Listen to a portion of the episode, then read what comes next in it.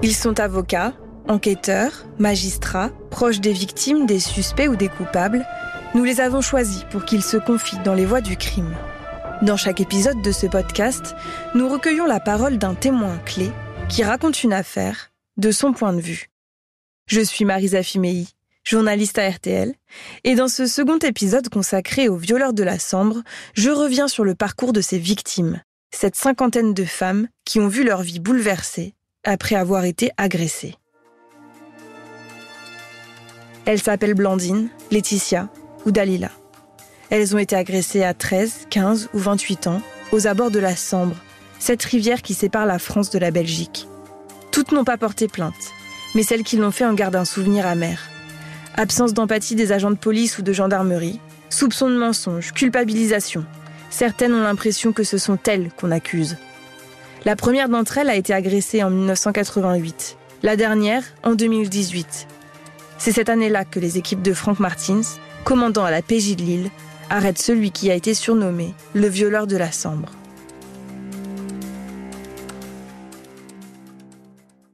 Frank Martin, c'était la voix du crime de notre épisode précédent.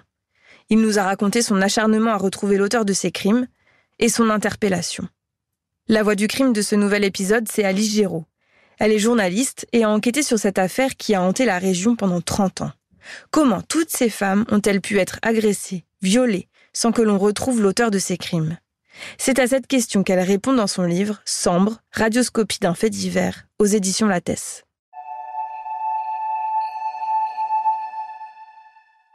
Bonjour Alice Géraud. Bonjour. Au départ, quand vous entendez parler de cette affaire, c'est pour vous un banal fait divers. On est en 2018 et on vient tout juste d'arrêter Dino Scala. Qu'est-ce qui fait que vous décidez de vous y intéresser de plus près? Pourquoi vous vous plongez dans cette affaire pour écrire ce livre?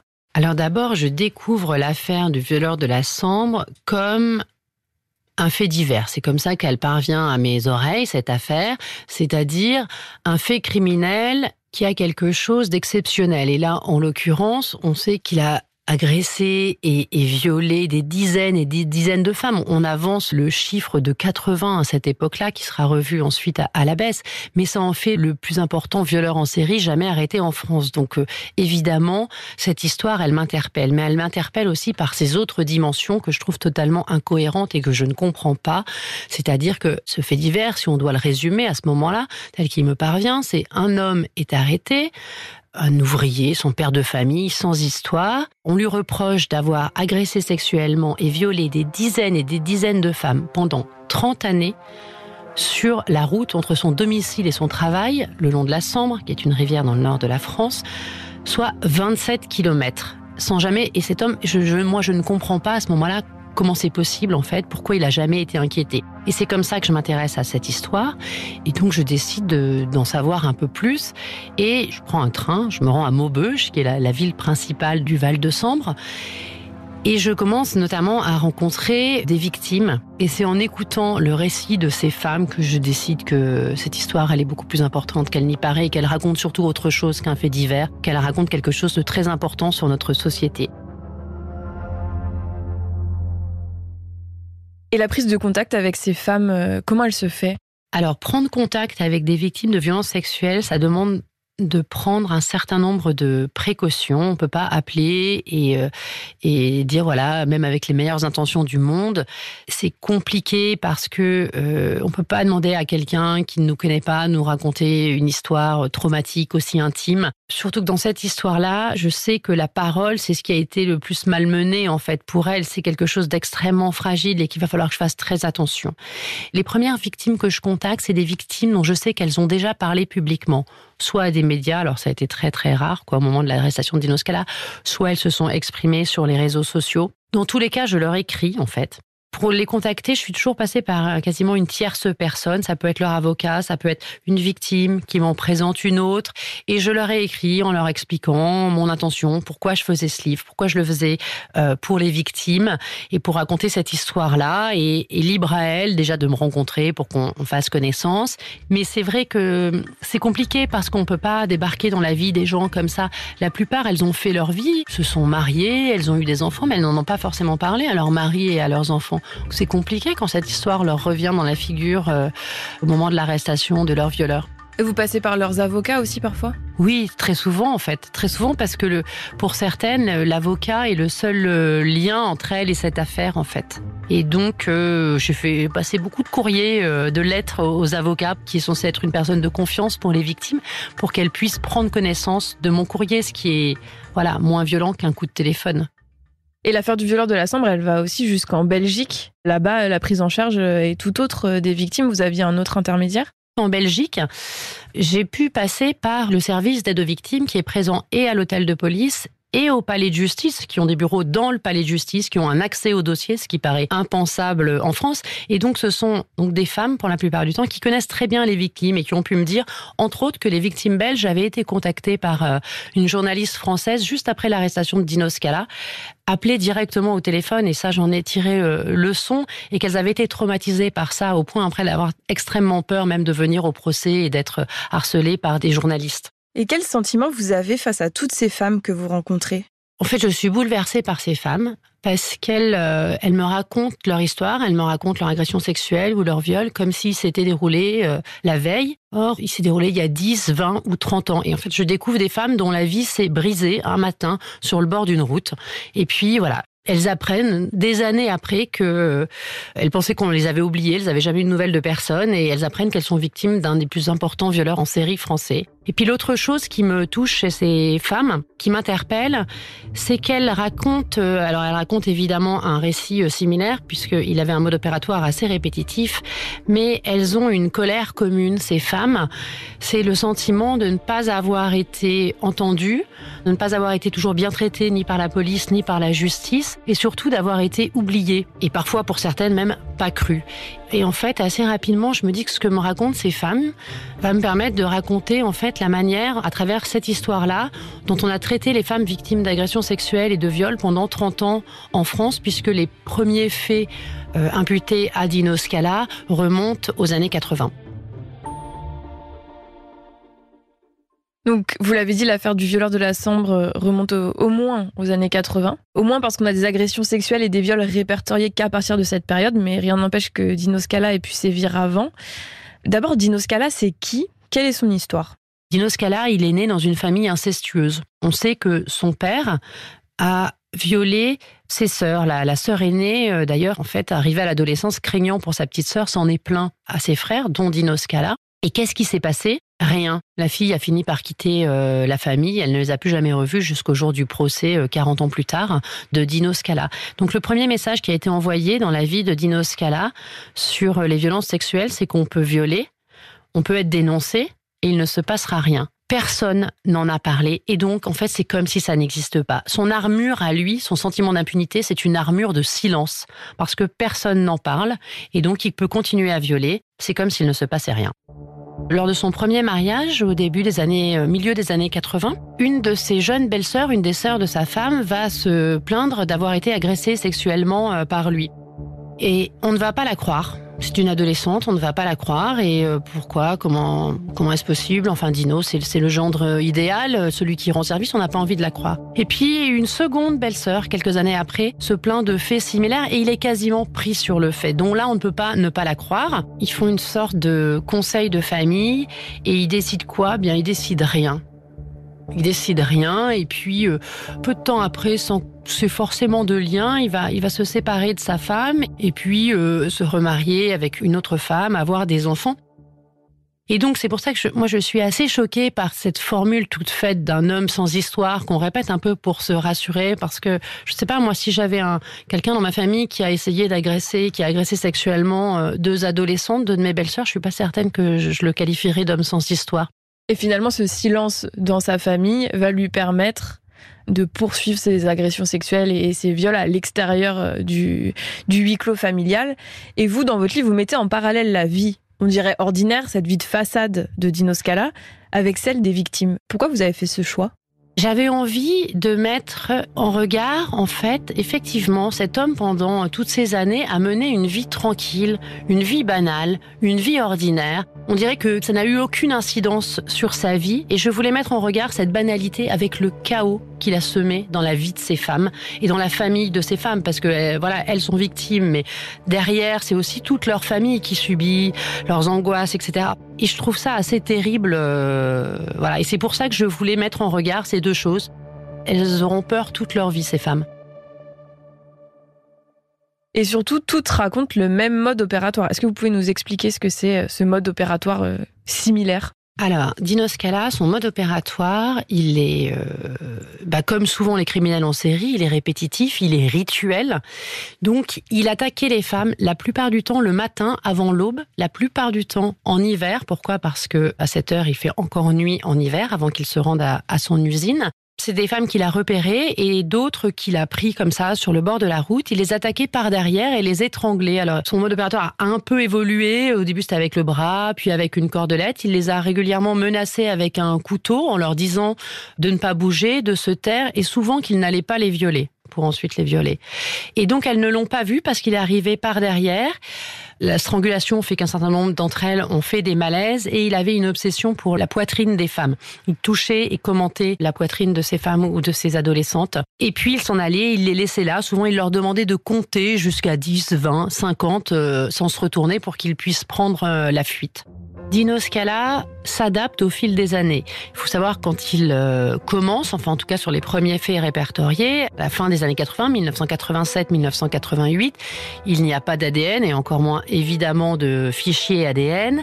Il n'y a pas euh, d'informatique, ce qui fait que les informations ne sont pas recoupées de façon très efficace d'un commissariat à un autre entre les commissariats et le tribunal. Donc il est assez tranquille. Il prend un certain nombre de précautions et il s'adapte. Il sait qu'on peut le reconnaître, il masque son visage, il fait très attention, il est extrêmement prudent. Et pourtant, ces femmes, elles vont toutes raconter la même chose. Elles vont toutes raconter euh, la cordelette, les strangulations, le même mode opératoire. Pourquoi les, les policiers n'ont jamais fait le rapprochement, ou en tout cas très tard? Pendant très longtemps, il y avait des femmes, des dizaines de femmes, qui venaient porter plainte pour des agressions sexuelles ou des viols dans trois commissariats de cette toute petite région, celui d'Aulnoy-Emery, de Maubeuge et de Gemont principalement, puis après à Erqueline en Belgique. Et elles racontaient parfois à quelques jours, voire à quelques heures d'intervalle, dans le même commissariat, parfois avec les mêmes policiers, elles racontaient des agressions similaires. Elle parlait du mode opératoire que je racontais, la cordelette. C'était des phrases exactement les mêmes, le fait qu'il leur touche la poitrine, et puis une voix grave. Elle décrivent aussi une odeur, tantôt une odeur de cambouis, tantôt une odeur d'usine, et ça s'avérera effectivement être l'odeur de l'usine de Dino Scala, une odeur euh, de graisse, de métal. Et pourtant, pendant très longtemps, les policiers ne font pas le rapprochement. Pourquoi ils font pas le rapprochement? Alors ça, c'est une analyse euh, personnelle. Ils ne font pas le rapprochement parce qu'en fait, ils s'intéressent pas tellement à l'histoire, au récit de ces femmes. Considère pendant très longtemps que ce n'est pas grave. C'est d'ailleurs ce qu'on leur dit. Elles l'ont redit au procès 30 euh, ans après.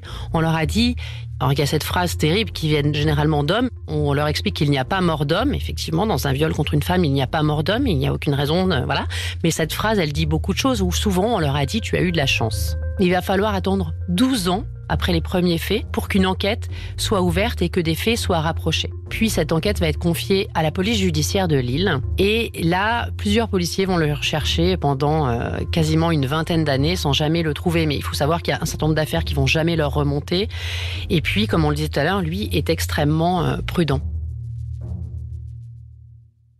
Vous parliez d'indifférence, de sexisme, il y a aussi la suspicion. Beaucoup de femmes euh, témoignent et, disent euh, mais en fait j'avais l'impression que c'était moi qui étais soupçonnée euh, de quelque chose. En fait, celles que l'on ne croit pas, ce sont les adolescentes. Ça arrive beaucoup moins sur les femmes adultes. On les soupçonne de. Alors ça varie un peu selon les époques. Par exemple, dans les années 80, il y en a plusieurs qu'on soupçonne de mentir pour cacher une vie sexuelle précoce ou une grossesse, quand bien même elles ne sont pas enceintes. Tout ça n'est pas très rationnel. En fait, il y a une sorte de fantasme autour de l'adolescente sur le fait que l'adolescente mentirait un certain nombre d'entre elles, jusqu'à la dernière victime, on s'est quand même interrogé si elles ne racontaient pas ça pour ne pas aller à l'école, pour éviter un contrôle.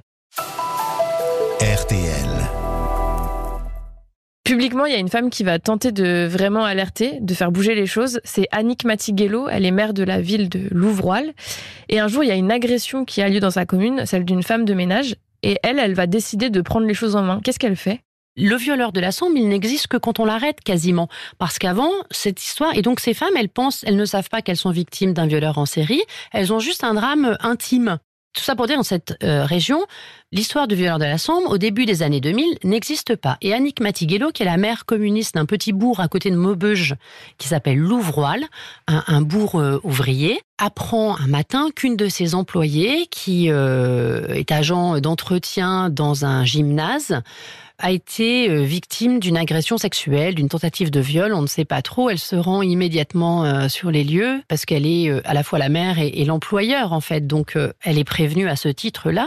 Et elle s'aperçoit à ce moment-là, elle comprend que deux ou trois autres femmes ont été victimes visiblement du même homme, puisque c'est le même mode opératoire, à la même heure, les mois et les semaines précédant cette histoire sur sa commune, sans qu'elle en ait été informée alors qu'elle est régulièrement informée des questions de délinquance, d'insécurité routière, enfin ces choses-là. Et là, personne ne lui en avait parlé. Donc elle se dit, bah, un pervers rôde sur ma commune. Elle connaît pas l'histoire du violeur de la Sambre puisque personne n'en parle. Elle décide d'alerter ses concitoyennes, ses administrés. Voilà, un pervers rôde sur la commune. Donc faites attention. Elle-même met en place dans sa municipalité des horaires euh, décalés pour le personnel, par exemple, de ménage euh, féminin qui commence tôt. Et alors ce geste, qui paraît euh, assez naturel, effectivement, depuis euh, l'époque où on la regarde, et 2003, c'est il n'y a pas si longtemps, c'est il y a 20 ans seulement, 2002, c'était l'hiver 2002. Et en fait, ce simple geste va lui attirer les foudres du commissaire de police, qui lui dit qu'elle euh, viole le secret de, l'enquête. Alors l'enquête, faut savoir qu'il est arrêté 20 ans plus tard, donc ils sont pas non plus complètement à fond. Du procureur de la République, qui la menace de poursuite mais également de ses collègues, les autres élus de la région, qui lui disent, il faut savoir que la Sambre, c'est une région très sinistrée économiquement, très isolée, qui lui disent, voilà, euh, tu nuis à l'image de la région. Voilà. Et donc, ça veut dire qu'à ce moment-là, le respect de l'ordre social, de l'image de la région, est considéré comme plus important que la prévention. C'est-à-dire que d'éviter peut-être que des femmes se fassent violer. Le procès de Dino Scala s'ouvre quatre ans après l'arrestation du violeur de la Sambre. Dans quel état d'esprit vous êtes euh, au premier jour d'audience? Vous y rendez, j'imagine alors je me rends effectivement au premier jour d'audience, euh, c'est le 10 juin 2022, je m'en souviens parfaitement. Moi, à ce moment-là, mon livre est quasiment fini, euh, mon enquête est terminée, mais je veux couvrir le procès parce que quand on s'intéresse à la manière dont sont traitées les victimes, évidemment, le procès est un moment important, c'est l'aboutissement de quelque chose pour elles. Il y a un, certain nombre d'entre elles que je commence à, bien connaître. Et je suis plus vraiment journaliste en fait quand je rentre dans cette salle d'audience parce que je suis euh, très angoissée pour elles en fait euh, parce que je sais que ça va pas très bien se passer parce que c'est une épreuve la justice pour les victimes sur des histoires de viol surtout qu'il y avait un certain nombre de victimes pour lesquelles ne voulaient pas reconnaître les faits et donc, elles allaient devoir se défendre d'être victimes. Et une, fois de plus, avoir le sentiment d'être accusées de quelque chose. Et puis, elles allaient euh, rencontrer, être face à quelques mètres euh, de leur violeur, euh, d'un homme qui les hante depuis des années, pour certaines depuis des décennies. Je les ai vues entrer dans le palais de justice. La plupart, donc, elles étaient silencieuses et elles ne se parlaient pas. Elles n'osaient même pas se regarder, la plupart, parce que en fait, c'est ce que je disais tout à l'heure, c'est qu'elles avaient trimballé avec elles le poids de cette agression euh, intime, toute seule, toute leur vie. Et puis là, elles se retrouvaient dans quelque chose de collectif et même de public. Un procès, euh, c'est public, de médiatique. Il y avait beaucoup de journalistes à l'ouverture du procès. Et donc, c'était des violences qui s'ajoutaient les unes sur les autres, euh, qu'elles s'ajoutaient la peur d'aller devoir raconter son histoire publiquement devant plein de gens et surtout devant lui. Enfin, c'était un moment assez terrible.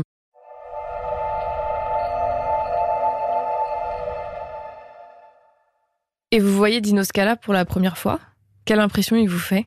Moi, ce qui m'a frappé chez Dino Scala, c'est son absence complète d'émotion. Régulièrement, il s'est excusé auprès des victimes je suis désolée, je, m'excuse, je, je me rendais pas compte du mal que j'ai fait. Il a prononcé ce genre de phrase, mais sur ce ton-là à peu près, si bien que je trouve qu'une victime a eu une phrase assez juste. Elle lui a dit "Écoutez, Monsieur Scala, c'était une des rares victimes qui a été capable de s'adresser à lui." Elle lui a dit "Vous vous excusez, mais j'ai l'impression que vous vous excusez comme si vous aviez raflé euh, légèrement le capot de ma voiture. Or, vous avez détruit ma vie." Et cette chose-là était assez euh, glaçante en fait à voir parce que parfois on lui a vu des émotions durant le procès, à de très rares moments, et c'était uniquement lorsqu'on parlait de sa mère. Il racontait des choses ambivalentes sur sa mère, à la fois qu'il la haïssait, et à la fois qu'il la voyait, il allait la voir tous les jours en cachette de sa femme en rentrant de son travail. Lorsqu'il parlait de sa mère, on l'a vu vraiment s'effondrer en larmes. Je me souviens d'une fois comme un pantin s'effondrer, puis euh, ça dure quelques dizaines de secondes et puis euh, il se redresse, il essuie ses larmes et il reprend comme si de rien n'était. Et cette absence complète d'émotion vis-à-vis des victimes et cette émotion très forte quand on parle de sa mère était effectivement très euh, glaçante. Et en face, comment réagissent les victimes à cette attitude qu'il a? On a l'impression qu'elles mobilisent toute leur énergie à être là déjà, à être là, juste à côté de lui. Certaines n'ont pas réussi. Je pense à une victime en particulier qui a passé les trois semaines. Elle est restée, mais elle était euh, de trois quarts d'eau pour ne pas avoir à croiser son regard. Donc déjà, elles étaient mobilisées dans l'effort d'être là, ensuite l'effort de venir déposer pour celles qui ont réussi à le faire, la plupart, hein, mais pas toutes. Raconter ce que je disais, un viol publiquement, à quelques mètres de lui. Parfois, certaines ont réussi à s'adresser à lui, mais c'était quasiment impossible. Elles étaient, voilà, il fallait qu'elles. Puis pour certaines, il fallait qu'elles prouvent qu'elles avaient bien été victimes. Et aller prouver un viol 20 ans après. Est-ce qu'il y a quand même du lien qui s'est créé entre toutes ces femmes euh Oui, au début, il n'y en avait pas, par quelques-unes qui se connaissaient. Donc, c'est ce que je disais, elles se regardaient pas, elles se. C'est compliqué de partager une douleur aussi intime, en fait. Et puis, euh, la première victime qui a été entendue est une des victimes les plus anciennes. Les faits remontent à, de mémoire, 1990. Et c'est une dame qui est aujourd'hui très âgée, assez malade, qui se déplace avec difficulté. D'ailleurs, j'ouvre mon livre sur cette scène parce qu'elle m'a profondément marqué. C'est la première victime qu'on entend au procès. Et on a une toute petite dame. Je ne sais pas combien elle mesure. Je pense qu'elle mesure 1m40. Elle est toute frêle. Elle avance avec une canne jusqu'au micro on voit tout de suite qu'elle ne comprend pas où elle est. Il faut savoir, une cour d'assises, c'est presque un folklore. Les gens sont déguisés. Il y en a un en rouge avec un manteau d'hermine, les gens en noir. En fait, il y a tout un cérémonial qui est incompréhensible pour la plupart des gens qui, fort heureusement, n'ont jamais mis les pieds dans une cour d'assises, ce qui est bon signe généralement. Mais cette dame, elle était perdue, elle était impressionnée. Et puis, elle avait jamais raconté son histoire à personne. Il y avait son fils dans la salle, elle n'avait pas raconté son histoire. Et là, le président lui demande de raconter son histoire. Elle la raconte. Et puis, le président lit, essaie de lire. On voit qu'il est concentré sur le PV qu'il est en train de dire, qui est le PV qui date de plus de 30 ans plus tôt qui a été mal pris par la police, où on parle d'un individu qui s'approche, enfin personne ne parle comme ça, on voit bien que c'est pas les mots de cette dame, mais les versions sont un peu différentes et il lui dit certainement de manière euh, pas du tout mal intentionnée, mais pour la femme, ça a été terrible. Il lui dit, mais madame, vous ne me racontez pas exactement la même chose que vous avez raconté au policier il y a 30 ans, alors quelle est la bonne version elle, elle comprend pas bien, elle entend pas bien. Elle demande à son avocate, et elle dit à son avocate, moi, j'étais juste derrière elle. Elle dit, elle dit, elle dit mais c'est moi l'accusé on lui dit non, non, non, non, non, non. Et puis l'avocate de Dino Scala va aller gentiment aussi, mais va la chercher là-dessus sur les versions un peu différentes, qui sont en fait juste des versions du temps qui est passé, des mémoires qui s'effilochent, des policiers qui prennent mal les plaintes. Mais bon, 30 ans plus tard, ça se retourne sur, contre la victime, et cette dame, elle sort de la salle en pleurant, en disant je suis pas une menteuse, je suis pas une menteuse. Et ça crée un incident parce que les gens sont révoltés dans la salle. Le président suspend l'audience.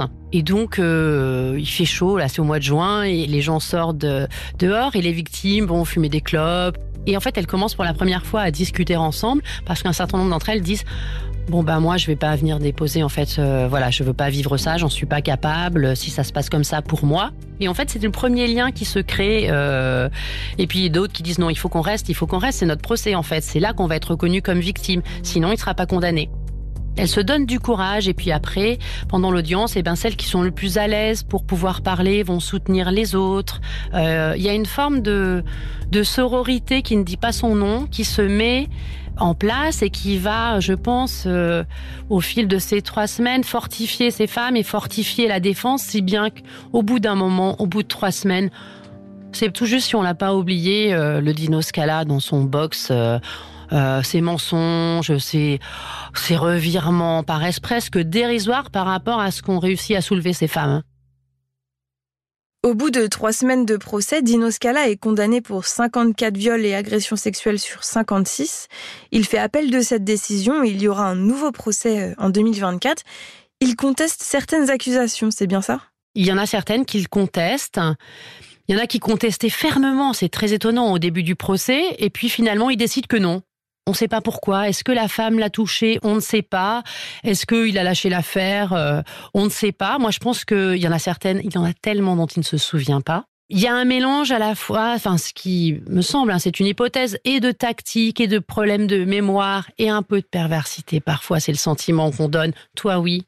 Toi, non. C'est ce qu'il fait avec ses belles-sœurs qui vont venir témoigner à la barre des faits pour lesquels il n'est pas poursuivi.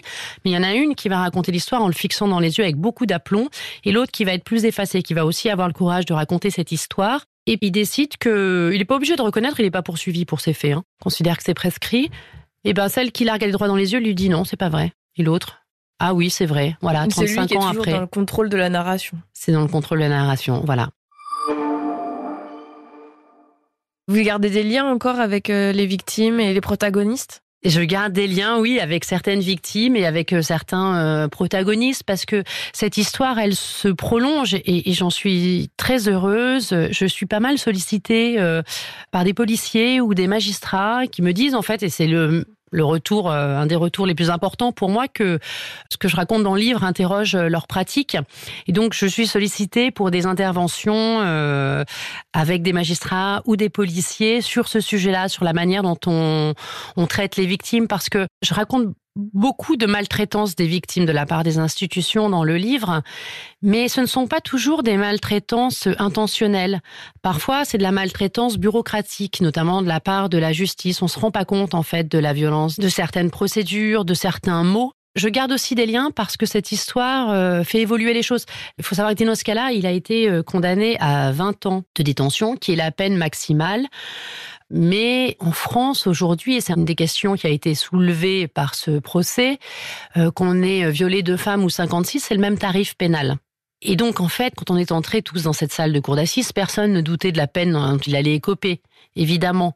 Mais, euh, et c'est ce qu'ont soulevé par exemple les avocats généraux dans leur réquisitoire, ça pose des questions, en fait. Il y a, un, il y a beaucoup d'impensés juridiques autour du viol et qui fait que le droit n'est pas toujours adapté à la réalité de la criminalité sexuelle. Et aujourd'hui, on voit que le gouvernement en tout cas annonce qu'il va se saisir de cette histoire. Donc euh, c'est pour ça que je dis que c'est pas un fait divers l'affaire du violeur de la Sambre. D'abord parce qu'elle interroge vraiment notre société sur notre regard sur euh, la manière dont on traite les victimes de, de viol, mais elle déborde vraiment de son propre cours. Elle interroge, elle cogne nos institutions.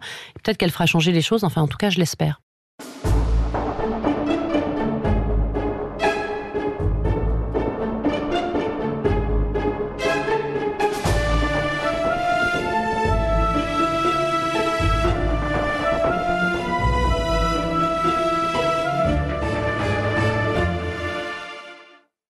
Venez d'écouter le second épisode des Voix du crime sur l'affaire du violeur de la Sambre avec Alice Géraud, journaliste et autrice d'un livre sur l'affaire. Vous pouvez retrouver cet épisode et les précédents sur RTL, RTL.fr et toutes nos plateformes partenaires. Si vous aimez les Voix du crime, n'hésitez pas à nous laisser une note et un commentaire.